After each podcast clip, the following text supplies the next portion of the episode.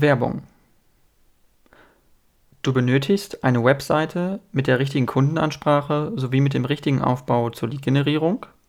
Du hast vor, eine App zu entwickeln und keine Ahnung, was dich erwartet. Du willst ein Startup gründen und brauchst dafür von Anfang an den richtigen Technologie- und Marketingpartner. Du benötigst eine individuelle IT-Lösung für ein Projekt. Du möchtest die Geschäftsprozesse deines Unternehmens digitalisieren. Mit Finrocks hast du den richtigen Partner gefunden. Besuche die Website von Finrocks www.finrocks.com und schreib dem Team eine Nachricht. Sie freuen sich auf dich und werden sich bei dir zurückmelden.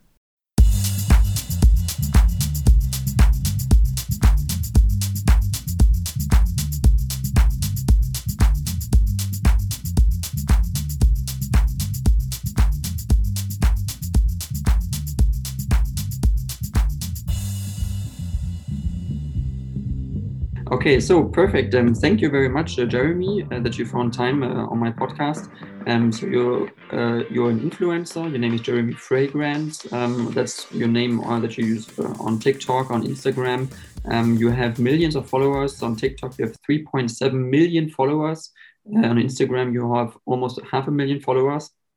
And um, I would just like to know, like, how did you start doing it? How did you come about becoming a yeah an influencer for for fragrances. How is that how that all started? How did i become an influencer for fragrances? It was when i was the first time in my life in america hawaii at an abercrombie and fitch store. I was blown away by the smell uh, the gorgeous smell of abercrombie and fitch. And then i came back to germany and i googled abercrombie and fitch fierce.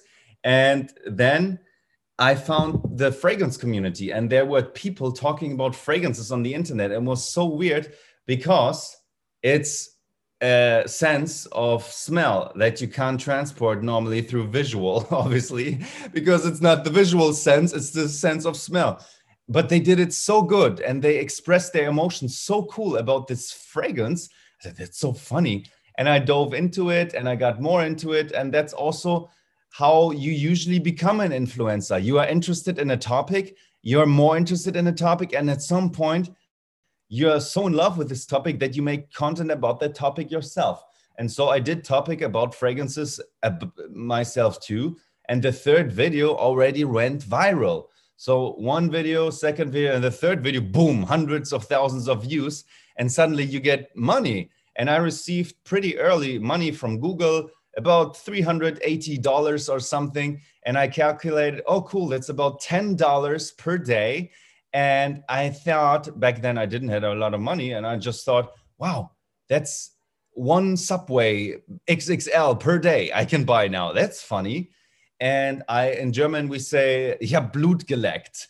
I licked the blood. And I started doing more and more, but still just fun and casual. So two years, I just did it for fun. And that's also a suggestion because I want to give you guys a bit of value. Obviously, this is also about me. I'm the coolest, I'm the best, I life myself and all that stuff. But also I should think about your, your viewers and people that listen to it. When you want to become an influencer, it's smart that you do your boring job on the side still. And on the other side, a little bit in the secret, you start doing content about what you actually like for me also many people didn't even know that i was doing it for months. I, I, didn't tell anybody. So for months and months i didn't tell anybody i have this fragrance channel because at the start you're a little bit volatile. It's like a little plant that's growing to a big strong tree. At the start when you don't have the big success it's very easy to get pulled out out of the earth and stuff. So protect it and start doing your influencer stuff about what you love on the side while still being in your again boring job. And then at some point you can transition and make it full time so to make it a bit shorter i did it for 2 years 2 years for fun and hobby besides my normal job. And then i said all right done. I will become jeremy fragrance the number 1 fragrance icon. Boom. And then i took it so hard man. I I smell the fragrance oils every day. I research, okay, where um, cardamom from Guatemala, we got vanilla from Madagascar, and where's the difference from real vanilla oil to the extracted synthetic vanillin? Aha, it's just one synthetic ingredient that makes the fragrance less voluminous when you take a full natural oil. And I was really addicted and strong to the fragrance topic. And then, well, yeah. And then two years later, in the fourth year, I launched my own fragrance brand, Fragrance One. And it, it scored a Guinness World Record, but I didn't pay for it. So I can't officially claim it. I spoke with them. They were sitting in London. I would have to pay a monthly fee to claim it that way, but still, I'm doing it right now for the biggest crowdfunded Kickstarter online, sorry, biggest crowdfunded online fragrance campaign ever. Meaning, I, I said, okay, guys, I'm the influencer since four years. I spoke about Bleu de Chanel. I spoke about Dior Sauvage. I told you the best winter fragrances over and over and over. What is next? Should I have a fragrance store? Should I work for Dior? Should I have my own fragrance brand? And then I said, okay, having my own fragrance brand would be cool. I had the idea of scoring $25,000, 25,000 euros as my first goal for the Kickstarter campaign. And in the end, we had over 700,000 euros. So people bought my fragrance blind that's more expensive than Chanel. And they didn't even know how it smells. And yeah, it was, it was groundbreaking. We make millions of dollars of revenue. I don't have a management, I don't have any investors and ultimately in one of the songs he sings and he sings something like i'm just a prisoner like you and i'm trying to break free. So like we try to break free because ultimately many people are slaves to their boss or slaves to whatever stuff. And if you are your own boss which is very easy to become as an influencer because you don't need anybody it's so joyful man. So it's a great journey if you can handle the pressure. And I finish it off with that because you have to understand it's an unnatural amount of pressure, money, and stimulus in these days that we are receiving as humans. Back in the days, like as cavemen, we didn't have the pornos, we didn't have food everywhere. We haven't been stimulated so easy because you get stimulated. And they didn't have MP3 players. Music is also stimulus. So these days we're stimulated so easy and well, I lost the track now, but doesn't matter. And I, I just say thank you. Thank you guys for listening to the podcast, man. I love it. I love it. Mm-hmm. Okay, perfect. That's um, super interesting what you say. And um, I would just like to know also because you said you had a job. Did you have a job before um, that was also related to fragrances? No, Did you have no, professional experience, or was it like something completely different? Zero. I had zero experience in fragrances. And I think also a guy like Pitbull, he was a rapper, but he was not like some superstar rapper. So you you can by the way, you can learn almost everything in two months. I learned how to dance in two months. I learned how to play guitar in two months. You can learn almost everything in two months. And so also about fragrances, every it's so easy. But the story is not that I was born in a lavender field or something. And Arnold Schwarzenegger also said, yeah, the bodybuilding thing was cool, but he also tried other things. But ultimately, his his vision was to be big and number one in America. And the bodybuilding was just a vehicle for him. And for me, I liked the idea of being the number one in something. And when fragrance came, I said, okay, I was not the number one football player. I was not the number one six pack having guy or something, but I could be the number one fragrance guy worldwide. Wow. So it was just a vehicle. And coming back to your question, Jan, I had no previous experience in fragrances. And that's a motivation for people. I, I started with that when I was 21 or something. So it's, it's easy, easy. Mm-hmm. Okay, that's super interesting. Um, how you how you explain that. Um, I would also like to ask you a question about your lifestyle because you um also make um advertisements for your lifestyle maybe a little bit so that yeah, you yeah. don't um so you say you take no drugs that's, what you said. So you drink probably no alcohol I think. Um you say like uh, or I, I watched a video of you where you said um you take cold showers. Um and uh, your your routines of um, of eating are somewhat different sometimes. Could you like explain a little bit about that, like what you yeah, do well, and we what we all we all do things that stimulate us and are drug like So even eating an apple technically is a drug because the sugar can be converted to alcohol and it is a drug. I'm so sensitized that I, I uh, well, we all are. Drugs, narcotics are one of the 10 stimulus in a human. And for me, my two narcotics are sugar and caffeine, but I use them very smart. And you have to watch out. Two of these stimulus from these 10 are dangerous sex and drugs. So I took the sex aspect, eh, having it controlled just with one girl instead of 50, because you, you lose your head like with a chicken without a head. You have to be controlled in that regard, and you have to be controlled with the narcotics drug. And that for me is sugar in the form of fruits. So no alcohol because alcohol is sugar or actual sugar concentrated stuff. So only whole foods in terms of like an apricot or a strawberry. so those are my narcotics. And I get them at the end of the day because you have to get that stuff at the end of the day and not at the start of the day because otherwise your brain says i got the happiness i got the reward now why should i work now because mm, put the coolest stuff to the end and the hardest at the start so you said i take cold showers jan yes i do that as one of the first things in the morning at the to the good night to go to bed cold shower i'm not so much interested in it but do the hardest things at the start of the day and then always look forward every day to the cool things at the end. And and the second narcotic is of course green tea. We're doing a video call, and here you can see I've got Gyokuro shadow tea from South Japan, from Kyoto, from the leading Japanese farmer for that stuff, Mr. Sakamoto for organic. So I do I do it, but think of it this way. It's like having sex only with your one woman instead of being so desensitized, meaning you watch pornos every day and then you watch crazier pornos every day because you don't get stimulated by the normal pornos. And you're not of course even are stimulated by your girlfriend anymore because you watch that crazy stuff on the internet and possibly you look for 50 other ones. And that's how it is with me with these with these narcotics also.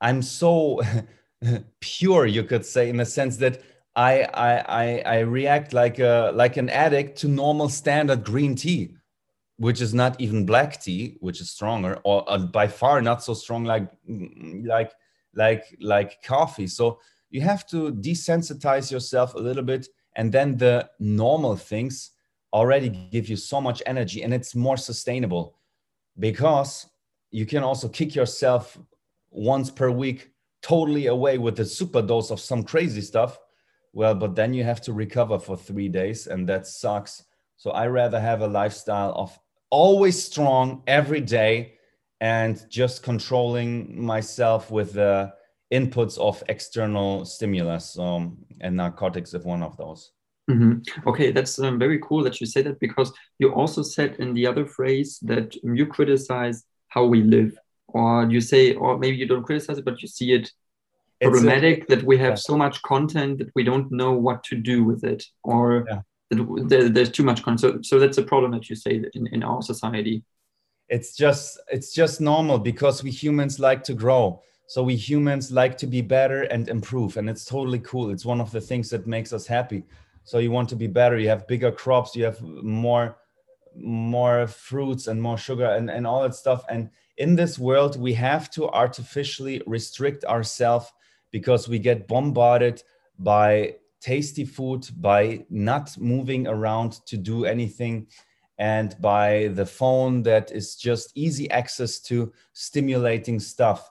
And in the Bible, in German, they say, denn sie wissen nicht, was sie tun, which means because they don't know what they do like they don't know that they are sinning but there's also i feel you could say they also don't know what is done to them because these poor people these days with their phones in their hands they don't even know how much they get lazy because they, they get so hooked by the media and and the the, the easy access food which tastes so good without working for it. It's really and also through corona people did, were not moving and it's it's because they don't know what is done to them.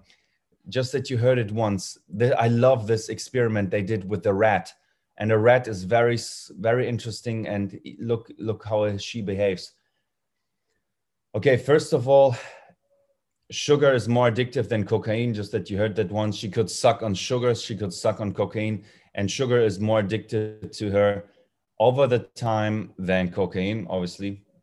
And the other experiment that is actually interesting is a rat will run until she kind of dies. If she always in between like in the rat rat wheel she runs almost until she dies. If she always gets to suck some sugar in between like mm, mm, but she keeps running. mm, same rat same behavior because they all pretty much behave the same. You took that take that wheel away from her and just have a box with a tube where she can suck on that sugar. She won't move. She just she just until she kind of explodes. That's and that's how we humans are these days. And again because they don't know what is done to them these poor people because you you get rewarded you get stimulated without working for it and that's one of the worst things that can happen to you mm-hmm.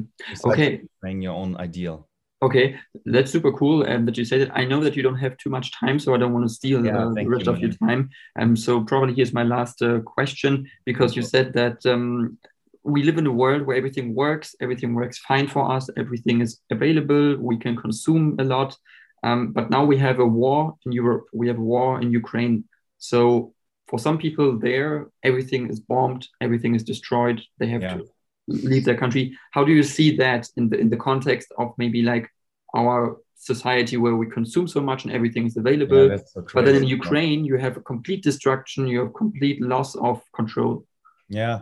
Well, I'm I'm the fragrance guy and no politician, but I recently looked up on a video from Ray Dalio, who is one of the wealthiest guys, and he says the changing world order. And he said something that I liked or kind of understood, Jan. And he said these things constantly happen that a war happens because there's a split between wealth and and and poorness because some guys are printing money and they get greedy or i don't know man and there's disruption because the left says you are too greedy you take everything away and the right says you are too stupid or too lazy and we want more because the people always want more and they don't get satisfied because possibly they need more because they don't strive for the actual highest good on the earth and and just want to make themselves heaven on earth instead of heaven in heaven if we really take it down to this level. And i can't explain you how why and and and but of course it always is bad and good you can and always you can always focus on bad and always focus on good. It's like the reticular activation system. I tell you, look on everything that is red and you look on everything that is red. And if you look on everything that is bad, then it's it's the same thing. And I focus on the positive. And that's it, man. I focus on the positive and I understand there's always evil and always anger and possibly somebody gets killed right now for no reason. But i have to tell you i i have i have to tell you that i decided to go my way as the fragrance journey. And i tell myself every day one of the things is i want to be remembered as jeremy fragrance the number one fragrance icon. And that's why for the time that i have i rather focus on that instead of like other influencers or celebrities doing too much other political content or stuff. I do dance around like in my underwear and stuff because at some point, man, if you do for seven years content about fragrances, you guys try to do that every day, 20 times about fragrances. You have to get outside of the box because look at the other guys. How successful are they? It doesn't work, man. You have to be creative. You have to get the attention of the viewer. Sadly, sadly. And I just recently made a video like dancing in my underwear, and I literally wrote the quote, sad, comma, but this is the way on how you earn money these days. Instead of me talking about, all right, guys, this is Bleu de Chanel, a fantastic patchouli incense fragrance. It was released 10 years ago. Boom, already people are going. Too boring because you have to be so aggressive these days with your with your with the attention to the guys man. Mm-hmm. you, your viewers understand it. There i looked on your vlog on your on your podcast. You, it's very organized. They, they get it. Okay. Yeah um, thank you very much uh, jeremy for everything that you explained. It was very interesting and nice talking to you. And maybe uh, in the future we can talk again maybe. And uh, um, I hope you everything works out for you and that you will gain more and more followers on social media. Thank you, Jan. And let's let's think instead of just saying hi, good night, goodbye, Jeremy. Let's think what we can leave the viewers with with some good message. Is there anything we can leave your viewers with with a good message? Well, no, I think we said a lot of stuff. Do you have anything to say to your viewers that you learned in the past three years that you say, wow, game changer? Like, let's say, cold shower or implementation of daily green tea. Is there anything that you could say is a is a fantastic? You're also slim and lean. I, I like it too. I don't know. Is there anything you could leave your guys with? Um, I think probably the revolution in digital currencies. that has nothing to do has nothing to do with sports actually, but um, I think that's like a big big thing that is mm. really changing people's lives probably. Um, and artificial intelligence also in my oh, opinion, yeah. in my opinion we don't know where it goes but i think it's a it's a huge thing probably. google is google is very good at artificial intelligence they they know how to get you with the hey watch this video too they, they really know how to do it man i speak with my brother via phone over Harley Davidson, like Harley Davidson, I like it, I like it. And two days later, I get Harley Davidson ads. yeah. I just spoke about it. I just spoke about it. I didn't Google it. Fun, man. It all right, guys. all the time. Okay. Thank you, Jan. That was funny. Thank you.